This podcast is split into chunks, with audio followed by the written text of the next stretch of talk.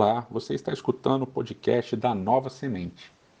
Há muitas histórias de Abraão, o pai da fé, que são interessantes e merecem ser tratadas em podcasts, em sermões, em textos e assim por diante. Mas uma história nos últimos tempos vem me chamando a atenção. Essa história a gente encontra lá em Gênesis capítulo 18. Abraão, nesse capítulo, ele recebe a visita na sua tenda de Deus com dois seres angelicais. Eles conversam e, dentro dessa conversa, Deus reafirma a aliança com Abraão e ele também reafirma a promessa de que Sara e Abraão teriam um filho no ano seguinte. Os diálogos entre Deus e Abraão, aqui no capítulo 18, eles lembram um pouco os diálogos de Gênesis capítulo 17 entre Deus e Abraão também. Inclusive, há a ideia da risada e do nome do filho de Abraão, Isaque, tendo relação com essa risada.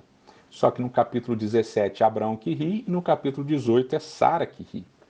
Bom, depois desse papo, o narrador apresenta algo raro na narrativa, que é um diálogo interno de um personagem, no caso, o próprio Deus. Essa fala ela acontece em momentos cruciais do texto. Ela apareceu, por exemplo, em Gênesis capítulo 8, quando Deus fala consigo mesmo logo depois do dilúvio na história de Noé. É, aqui em Gênesis capítulo 18, Deus se questiona se ele deveria ocultar alguma coisa do eleito dele, no caso, Abraão. A fala de Deus consigo mesmo é obviamente irônica, principalmente pelo diálogo que vem depois, onde Deus diz a Abraão que vai verificar se Sodoma e Gomorra são tão pecadores como se tem dito. Ou seja, parece que Deus vai investigar as alegações da prática pecaminosa de Sodoma e Gomorra para ver se elas correspondem à verdade.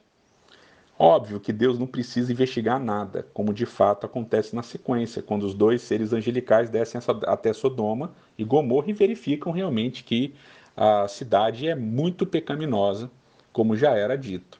Bom, Abraão havia libertado o rei de Sodoma e seus habitantes de um cativeiro numa história narrada lá em Gênesis 14. Agora, algumas décadas depois, talvez duas, Deus resolve destruir as duas cidades. O diálogo entre Deus e Abraão, é, depois do anúncio da destruição, ele é particularmente interessante, porque ele aponta o eleito de Deus intercedendo pelas cidades. O argumento de Abraão é que Deus não deveria destruir o ímpio com o justo. Mas o curioso é que Abraão pede para que Deus poupe todos os ímpios se houvessem apenas 50 justos, e depois ele vai baixando para 40, 30, 20 e por fim 10. E o pedido dele de 10 justos né, para poupar a cidade inteira acaba não se concretizando porque nem 10 justos haviam. Na verdade, a narrativa mostra que nem a família de Ló, o parente de Abraão, era justa. E a gente percebe isso, obviamente, em Gênesis 19, que contém cenas bizarríssimas e fortes, piores do que muitos seriados de TV por aí.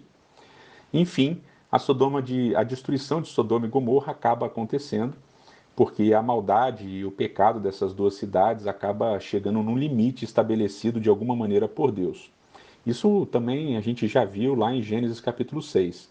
Parece haver uma ideia de limite para violência e opressão, e quando esse limite acontece, Deus intervém de uma maneira direta. Bom, duas coisas eles saltam os olhos na narrativa. A primeira é que a maldade dessas duas cidades chega a um ponto que a intervenção divina é inevitável.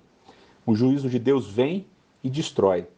É, só que é interessante porque Abraão e Ló não executam o juízo, não são eles que destroem as cidades. Ou seja, não é o eleito de Deus que destrói as cidades, mas é Deus quem age, é ele que destrói, é ele que executa o juízo. E o segundo, a segunda coisa que salta aos olhos é que o comportamento do eleito de Deus nesse episódio é o de clamar por misericórdia para todos os habitantes daquelas cidades. Abraão, ele não sente prazer na morte do ímpio. Abraão, ele não sente alegria, pelo contrário, ele intercede pelos justos, mas para que todos sejam salvos. Ao interceder pelos justos, ele pede para que todas as cidades, as duas cidades sejam poupadas. Portanto, o eleito de Deus, ele pede pela salvação dos outros. É, eu fico pensando nos dias de hoje, se Deus viesse jantar em algumas de nossas casas, se ele resolvesse perguntar sobre determinadas situações que nós temos vivido, é, a impressão que eu tenho é que se ele perguntasse, nós, ou alguns de nós, dos eleitos de Deus, nós não intercederíamos pedindo salvação, pelo contrário, nós intercederíamos pedindo a destruição de tudo e de todos. E talvez nossos argumentos fossem: olha, se o justo está habitando em Sodoma, talvez ele não seja tão justo assim. Ou, se ele é justo mesmo, é melhor tirar ele de lá e matar os habitantes desgraçados daquela cidade. Há uma ideia no meio religioso hoje de que clamar por misericórdia é negar a justiça. Entretanto, quando nós clamamos por misericórdia, nós não concordamos com o pecado ou com a maldade, mas nós entendemos que a justiça e o juízo não são nossos, e sim de Deus. E é Deus que vai executar o seu juízo e a sua justiça no jeito que ele quiser, quando ele quiser, como ele quiser. Clamar por misericórdia não é fraqueza, conivência ou permissividade é parte da, da missão do eleito de Deus. Os discursos raivosos de muitos religiosos hoje, na internet e, e em alguns canais de televisão, eles apenas nos lembram do quão distantes nós estamos da, da realidade bíblica.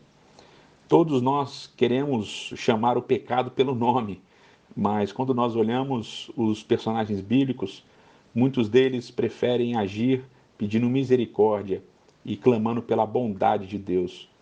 Que nós possamos ser como Abraão, que nós possamos clamar pela salvação de todos, não apenas daqueles que nós gostamos, mas de todos aqueles que estão ao nosso redor, pedindo para que Deus haja e transforme a vida de todas as pessoas, porque é assim que o eleito de Deus deve se comportar. Que Deus te abençoe.